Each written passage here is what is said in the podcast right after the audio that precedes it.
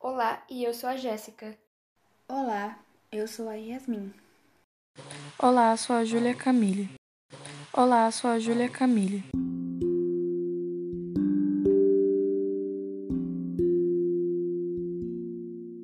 Marie Slokdonska Kuri, nascida Maria Salomea Slokdonska, nascida dia 7 de novembro de 1867 em Varsóvia e falecida dia 4 de julho de 1934 em Pesce, foi uma física e química polonesa naturalizada francesa que conduziu pesquisas pioneiras sobre radioatividade.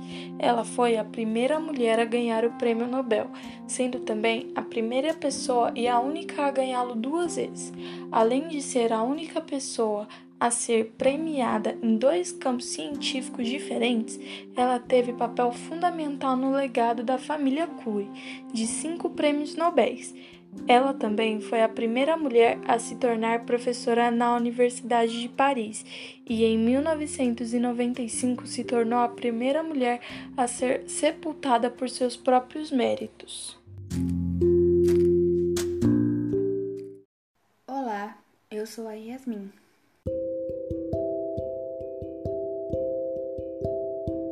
Henrietta Leavitt a astrônoma americana Henrietta, nascida no dia 4 de julho de 1868, criou o primeiro método de calcular as distâncias cósmicas extragalácticas. Sua descoberta ajudou a ampliar os horizontes da astronomia, possibilitando que, quatro anos após sua morte, Edwin Hubble demonstrasse pela primeira vez a existência de um sistema estelar exterior à Via Láctea. Leavitt morreu no dia 12 de dezembro de 1921, aos 54 anos de idade, vítima de câncer no estômago. Após concluir o bacharelado em artes no Radcliffe College, uma instituição de ensino para mulheres de Harvard, em 1892, Leavitt passou a trabalhar no Observatório da Universidade como computadora. Antes do advento dos computadores como conhecemos hoje, a função de executar cálculos matemáticos era feita por humanos, principalmente mulheres, uma vez que seus salários eram menores do que os cientistas homens. Chefiada pelo Edward Pigg, a função de Leavitt como calculadora era medir o brilho das estrelas no catálogo fotográfico do observatório.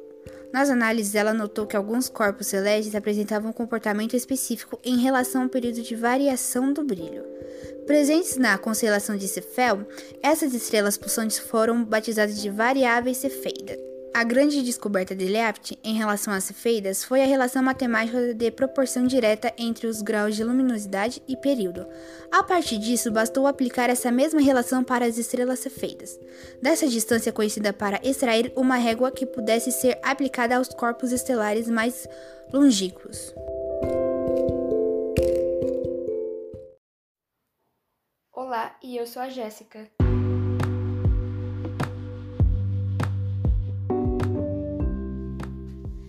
Vladimir Betts nasceu em 14 de abril de 1834 na Rússia e faleceu em 12 de outubro de 1894 no Império Russo.